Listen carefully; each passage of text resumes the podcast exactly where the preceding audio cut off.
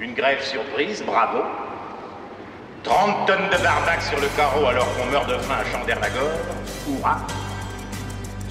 Monsieur Grapouillère, vous êtes un meneur et vos petits camarades des inconscients. Ne t'inquiète pas, ça va bien se passer. Bien se passer, ne t'inquiète pas. Les soi-disant experts qui répètent ce qu'ils ont entendu une heure avant sur une autre chaîne ou à la radio. Et enfin, les faux experts qui lancent des cracks en espérant faire le buzz. Comment réaliser 2% de gains par jour? Ma recette pour gagner 10 000 euros par mois sans rien faire. La finance, on aime bien, mais il y a des trucs qui nous dérangent. Bonjour Jean-Christophe. Salut Amandine. Alors souviens-toi, les Man Brothers, le monde découvre effaré dans les infos nationales Oula. des employés new-yorkais quittant leur gratte-ciel avec des cartons remplis d'affaires Je m'en personnelles. Le Trésor américain vient de renoncer à renflouer l'institution, provoquant ainsi une des plus grandes faillites de l'histoire. L'effet domino joue à plein, les faillites se succèdent et la mise en péril des banques européennes provoque par la même occasion une crise de liquidité. Aucune banque ne veut prêter à un autre établissement de même nature, ne sachant pas si ce dernier est en difficulté ou pas. Un début de panique bancaire touche les particuliers qui veulent récupérer leurs dépôts car l'argent ne circule plus. Cet épisode clôt 10 ans de dérégulation, d'excès dans l'ingénierie financière et d'imagination des actuaires. Oui, et en conséquence, dès 2010, certaines lois ont été votées, que ce soit aux États-Unis ou en Europe. Plus contraignantes, elles tentent à imposer des règles permettant à ces institutions d'être plus solides et de renforcer aussi la protection des investisseurs, de plaider pour une meilleure transparence des produits. Alors Amandine, en 2021, où en sommes-nous? Alors à l'évidence, des contrôles des institutions financières par les autorités de tutelle ont permis de réels progrès en matière de transparence.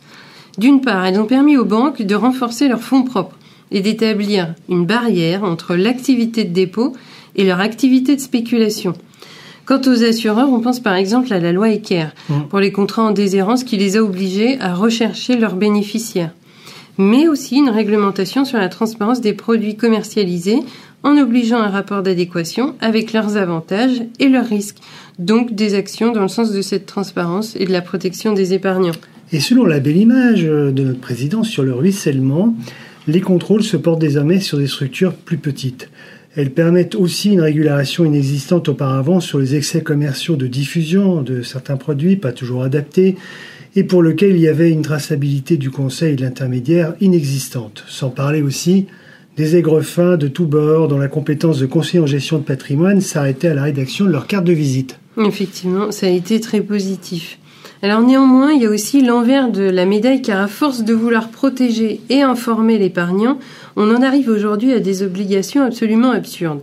J'en veux pour exemple un épargnant détenant deux comptes bancaires et trois contrats d'assurance vie avec des intermédiaires différents. Il devra répondre à chacun d'entre eux à des questions liées à son environnement familial et patrimonial. Ces questions sont à géométrie variable car Ouais. chaque établissement a sa propre grille des lectures de ce qui doit être demandé. Ne peut-on pas imaginer un document unique et commun à cette obligation? Je te donne un autre exemple de l'épargnant qui souhaite souscrire une assurance vie.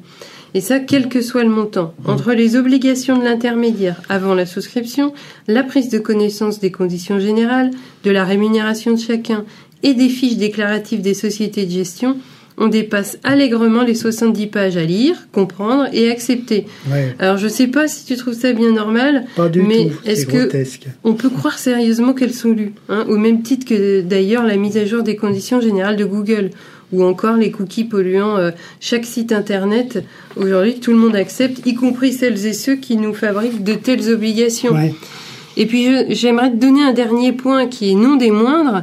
Cela exclut de fait en fait les petits contrats pour lesquels il n'est plus possible d'assurer une rentabilité correcte du conseil compte tenu du travail préparatoire à fournir. Ah bah tout à fait. Et comme euh, trop d'informations tue l'information, l'arbre de l'adage est bien connu, il y a euh, plusieurs conséquences néfastes pour l'épargnant comme pour l'intermédiaire. En premier lieu, pour l'intermédiaire, l'application de ces règles n'est possible que grâce aux outils informatiques. Et leur fonction, qui en théorie est de libérer de la productivité, bah, en réalité la divise par 10 pour ces cabinets, comme les nôtres, puisqu'elle ne sert maintenant qu'à appliquer euh, ces contraintes. Quant à l'épargnant, euh, il n'est pas tout à fait euh, sûr d'être protégé. Certains produits sont d'une complexité telle, je pense notamment aux fonds structurés, appelés aussi fonds à promesse, qu'elle ne peut même pas être comprise d'ailleurs dans le détail par l'intermédiaire qui les vend. Ce qui n'empêche pas de toute façon d'être euh, à une très grande échelle vendu par le marché. Alors, comment pourrait-on faire pour fluidifier et simplifier tout ça? Alors tout d'abord, et comme évoqué précédemment, certaines informations devraient être recentralisées par les pouvoirs publics, notamment quand elles touchent à la situation patrimoniale de chacun. On pourra contester cette collecte d'informations, ce qui sera sûrement fait, mais en réalité elle existe déjà à tous les niveaux du secteur privé et public. Ayons donc le courage d'aller jusqu'au bout. Et par ailleurs, euh, il faudrait éviter les empilements successifs de règles qui se rajoutent à d'autres règles et qui finissent par se contredire et faire oublier l'objectif de départ.